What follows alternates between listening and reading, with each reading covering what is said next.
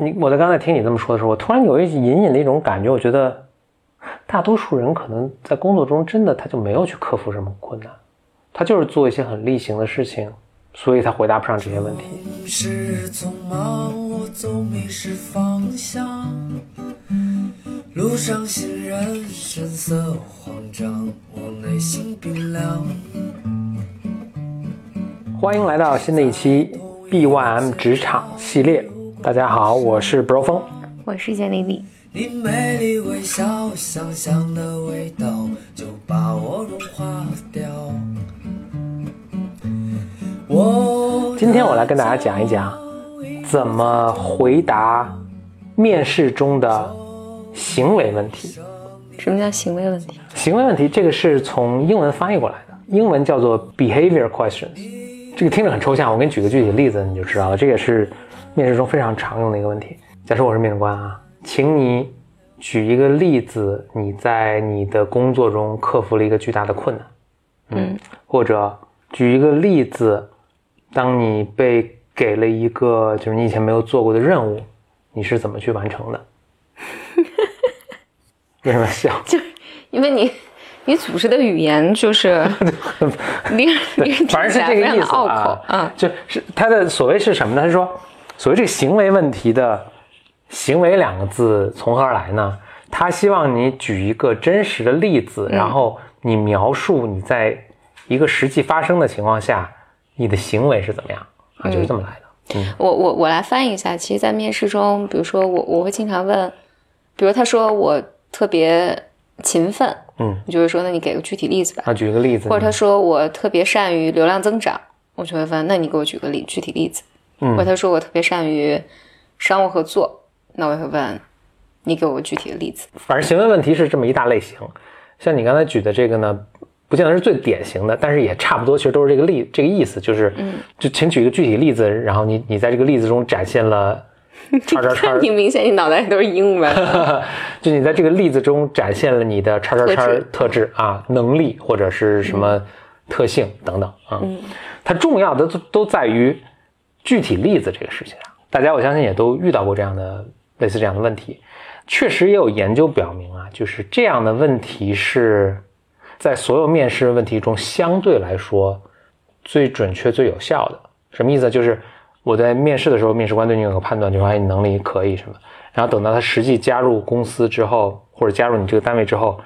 他实际中的表现跟通过行为问题中做出的这个判断和预测是相相对接近的。嗯比起其他问题都更接近。所以这种所谓的这种行为问题，也是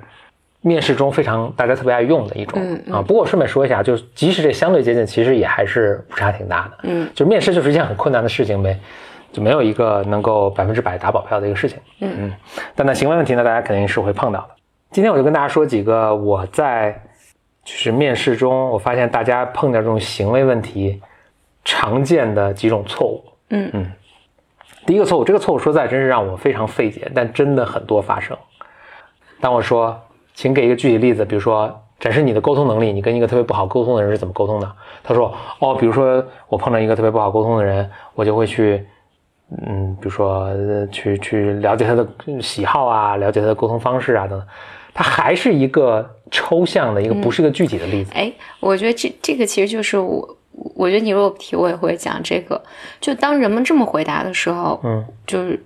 我会马上有个判断，就这人从来没做过这事儿。啊，对，如果但凡我做过，哪怕只有一、一次，嗯，我在这儿一定会想到那件事情，而且我把那那件事情说出来。明白。但是如果我马上的回答就是，假如我遇见一个不好沟通的人，我就会一二三四五，明白，嗯嗯，我的判断就是他骗我，他从来没做过这个事儿。啊，有道理啊。嗯说到我在面试的时候，我倒呃还是给对方留有余地的。我 我老我老是觉得，是不是大家不习惯给具体例子？嗯，嗯但我我觉得这个从我的角度，我觉得说不通。嗯，就是也有道理。我我其实是嗯你这么说，我还觉得挺挺挺对的。特别结合我以前面试经历，就是我发现真你真的逼他举个例子的时候，你会发现其实还是有漏洞的，所以所以他可能真的不懂。那这个说回来，就如果你其实没有相关的经验的经历的话，你就不要说我有这个品质了，因为人家很容易这么追问你一下，你还是被问住了，或者你要现场编一个也会漏洞百出。以及当，当然，我觉得想在这加一个细节，就是假设你真的是表达能力有问题，因为我我也确实有听到有人是表达能力有问题，所以你在讲这个话的时候，你就会有大量的这种假如他这么做，好像可能，嗯就因为有人会用大量的这种可能我就会，可能我就会，我就会觉得，那你这事儿就是到底发你生还是没发生？对，嗯对对。嗯所以尽可能的少用可能，我可能就会怎怎样。嗯如果大家留心一下的话，我觉得，就包括我自己，我觉得人们在说话的时候经常会使用“可能”，“可能”这两个字，对就削弱自己说话的那种坚定性和可信度。对的，嗯是类似这样的口头语其实还是挺多的。对，嗯，什么大概啊，什么也嗯许，就很多人都会有事儿没事儿就往里插一个这个词。对，但是我我有留心，绝大多数是人们在说一些自己觉得有攻击性啊，或者要拒绝别人的时候，弱化一下或者要这个都要弱化一下自己的语气。嗯，但这个可能等等就非常增加，就削弱。削弱你的立场。嗯嗯，回到这一点啊，就是你的面试官之所以问你说给个具体例子，其实他想听的就是你你实际的一个行为表现，因为这是最能说明问题的。这也是为什么这这类问题大家会觉得特别有价值，嗯，而不是你幻想一个幻想一个情景，然后你幻想自己会有怎么样的行为，那这个就是不准的。你真碰到那个情景，你未必会这么做。对，所以你你要像复述一个真实的故事，就是不是故事，就是就是真实发生的，你就复述一个真实发生的场景一样去复述这件事情啊。所以这是第一个常见的误区啊。嗯嗯，不给具体例子。第二点呢，给了一些无效的信息。我说这么一个场景，在面试的时候，面试呃技术的一位一位候选人，那我说你举一个你在开发中遇到的一个困难。哦，他说我遇到一个很困很大的困难，就是产品经理提了一些不合理的要求，然后花了哇天十分钟，讲这个产品经理为什么会提这么不不合理的要求，因为这个人完全不懂技术，又特别狂妄，又这个那那个自以为是什么的，花十分钟讲这种，这个确实不是一个特别有效的一个信息，因为我感兴趣的是你是怎么解决的？你怎么解决这个事情的？嗯，你说了半天，就是这个这个问题的产生是不是合理，或者你的立场那么对？其实我不是那么关心这个事情。嗯嗯，也许那个人有错，也许那个人没错，这跟我判断你的能力特别好，呃就是会怎么样，就或者你处理这样类似事情的能力是不是好，反正有一点点关系，但这个应该不是最重要的，而是你当初做，你当时做了些什么。嗯你是跟他怎么说的？就不管你用什么样的方法吧，你是有没有解决这个事情，或者即使没解决，你做出了哪些尝试？嗯嗯嗯，你当时做这些尝试的时候怎么想的？这个是我关心的，而不是那个人有多么不好。就是大家要记住，就是面试的目的是什么？然后我问这个问题的目的是什么？我不是想了解你以前公司特别好，或者以前公司特别不好，而是就你的能力是怎么样。所以你给出的所有信息都要围绕我说出这些信息体现了我什么样的能力。嗯嗯所以这是第二个误区，给无效信息。第三个误区，你给出这个例子，无法说明你的能力。比如什么情况呢？我说，请你给一个你碰到一个巨大挑战的一个场景，然后你你是怎么克服的克服的？哎，举出一个场景，我一听这好像没有什么太大挑战，这 这特别常见。我我还是举个例子啊，呃，就是一个技术岗位的一个面试，说给出一个巨大你遇到的一个比较大的一个挑战，你是怎么处理的？说我有一次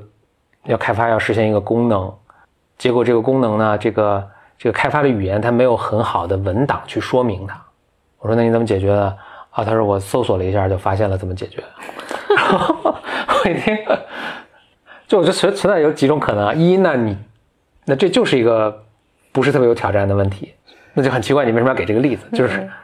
难道你的工作中你没遇到过挑战吗？那这个也非常奇怪啊。嗯，那是那意味着说你遇到挑战都躲避了，还是你遇到挑战其实你你没有承担过重要的工作。，对，嗯，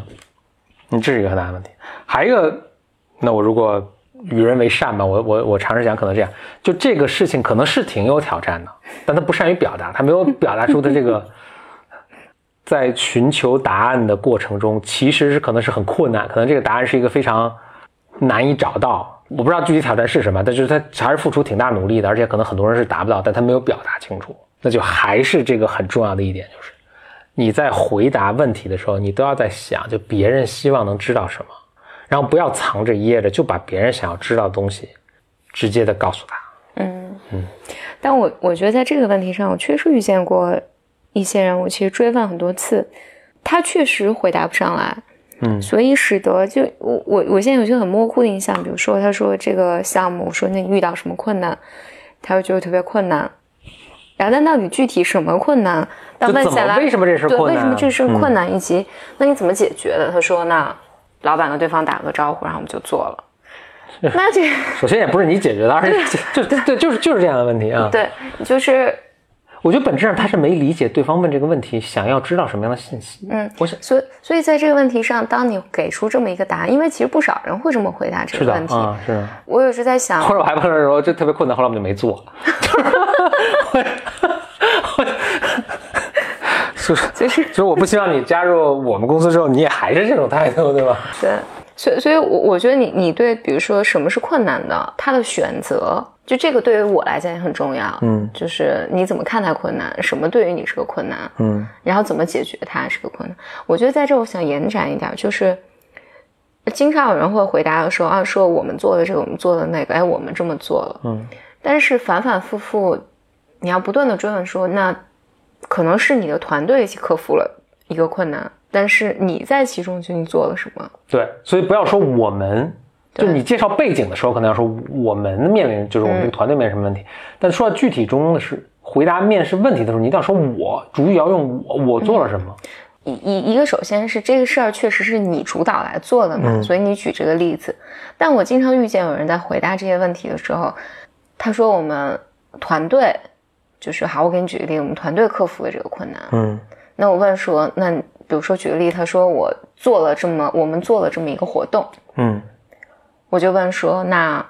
你在里面承担什么角色？嗯这个是你策划了吗？或者是你执行了吗？结果他回答说，哦，我参与了。嗯 就是，那这就是个问题，就是其其实我觉得这个和我我在想以前，可能咱们这系列还没有讲，但是以前 Bro 峰其实跟我讲过，就是和你去申请学校对，写自荐信的时候是一样的，嗯就这个事儿不怕大小。就我问你的是，你不需要说一个巨大的事情，我们公司不要说一个克服了宏大的事情。嗯巨大的事情，我们公司克服了一个巨大的困难。你一问，我在其中只是参与了一下，嗯，那这个公司再大和你没关系嘛，嗯，但是你做了特别小的事情，哪怕是哪怕是咱们在 BOM 职场系列里面其之前波峰有提到，比如送咖啡这个事儿，嗯我怎么能在九点的时候让办公桌上每个同事二十个同事每个人桌上都有一个咖啡？就这件事情，如果你能在我问你说你克服什么困难了，然后你把这件事情讲了，我我我觉得这个就足够好。是的，嗯嗯嗯你我在刚才听你这么说的时候，我突然有一隐隐的一种感觉，我觉得大多数人可能在工作中真的他就没有去克服什么困难，他就是做一些很例行的事情，就我参与了，嗯所以他回答不上这些问题。因为我想，你做任何工作，你想把它做得很好，你你都要克服好多困难，付出很大的一个努力。然后其实当我问你怎么做的时候，你是能讲出很多东西的。我举就举举两个例子啊，一个是你以前跟我说的，还有一个是我自己亲就我自己的啊，对，亲历的我自己做的事情。你跟我说过，就比如写文案，嗯写比如广告文案或者标题等等。那你说你曾经读到过有人，就是他想很想把这个文案写得很好，他就去翻了什么一个一本广告集啊还是什么，就是比如说五百个例子，他把这五百个例子全都通通透的读了一遍，可能不止一遍，然后把它分成不同的类型，自己去整理组织，然后去模仿，最后他就终于练出了自己也能写很好的文案。那你说，其实我们比如面试什么所谓新媒体编辑，什么无数人，谁要能把讲出这么一个事情来，那我觉得这人是太优秀了。对对吧？是的，啊、嗯但其实这就是他工作的一部分，就是你其实，你甚至我觉得你这是你应该做的。你任何一个想在这个你自己从事这个行业做出一些成绩的话，可能你都会做类似这样的事情。但可能大多数人真的就是来，我就编了一个题目，然后放出去，好也不好我也并不管。嗯那所以所以在这种情况下，他就是回答不上来，就说我付出过什么样的努力，克服了怎样的困难，或者遇到怎样一个挑战。对。嗯因为简单心里有个心事嘛，是嗯我们的那个地面的，就是在三里屯有个地面的场地。是，我们其实最早就想找一个所谓心事管家，嗯其实是觉得，简单来讲就是希望这个人在那儿能最早对这个职位的设定就是，你就在那儿开门关门，嗯、呃，然后如果这个场地有什么简单的事情能处理就可以。但我们就发现，很多人是做不了这个工作的。嗯，就听起来无比简单的一件事情，对做不了。然后，但是有聪明的人，一旦一旦开始做这个这个岗位，他第一能发现很多事情，嗯，然后这个场地很快就能火起来，嗯，就能活动起来，然后他就有新的事情出现，然后这个人就承担更多的职责，这个差别非常大。你看起来非常非常简单的工作，任何一件简单的事情，一个 care 他，就是我在意自己做的东西质量的品质的一个人，和一个完全不 care，我就做一天和尚撞一天钟的两个人去做，差别太大了。非常简单的事情，差别巨大。对，嗯，所以甚至我倒在想，就像这样的面试问题，就你最近克服了什么挑战，或者克服了什么困难，哪怕没面试的时候，你自己也可以，我就可以定期问问自己。对，其实一些非常小的事情，其实很多很多东西都在非常非常小的事情里面。我再举一个，我比如说就最近几天的事情，我让几个不同的人去呃写一个清单，嗯。嗯，其实大家写出来都是不一样的。嗯，你就看到有经验的人呢，他写出来的就会，假设说我跟他说你要写三十到五十个，嗯，有有有规定条件的短语吧给我，然后有人写的就会是，就真的脑爆出来五十个短语，嗯但有的人能给给出来的就是我的思考是有框架的，嗯，就是我是在什么主题下写出对应什么样的东西，那这个实际上就是你你的一个工作方法。我觉得大家就可以想想自己，不管你现在在做什么工作啊，因为你，或者这么说吧，你有一天你可能会跳槽，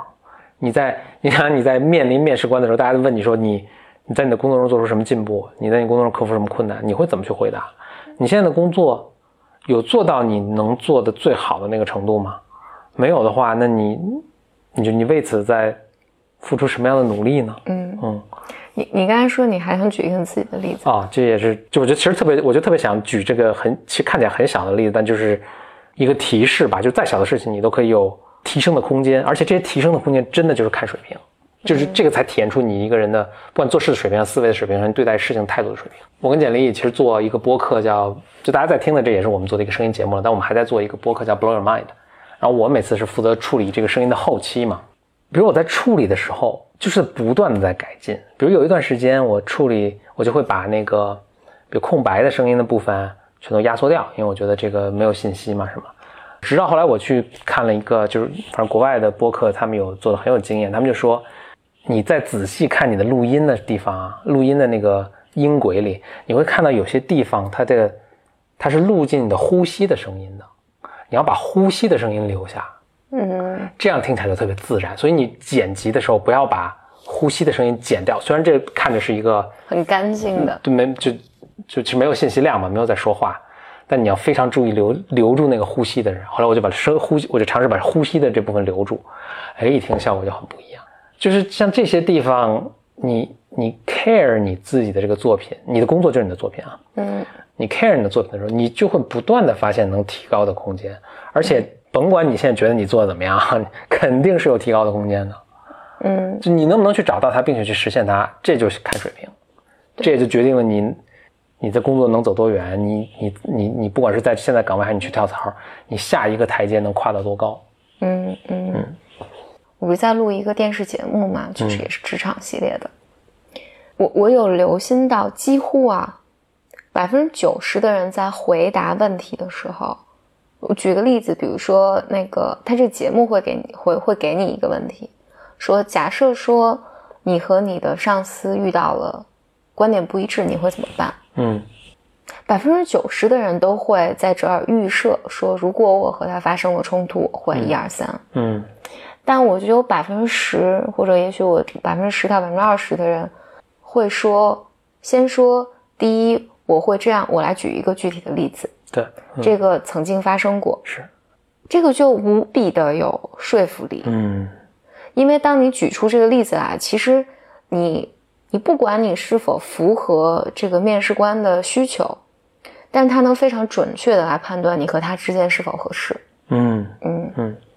因为有的人就会说，我遇到冲突的时候，曾经我遇到过冲突，这个大概是这样的情况，一二三。然后所以那我就决定，我说我说服不了老板，那我觉得算了，反正这几万块钱你要花，反正你的钱你就花呗，嗯。你得去买个教训。嗯。那有人认同这个，有人不认同这个，但是是。你这个过程里面，你就大家就能看到你是否你怎么理，你第一你有没有思维能力来，呃，理解这个问题；第二就是你有没有经验，然后你有经验，你是什么样的态度，你是怎么处理的？嗯，我觉得这个节目这个问这个问题的方式，因为它本身就是做一个假设的心理学问，这这种问的方式本身也不太好。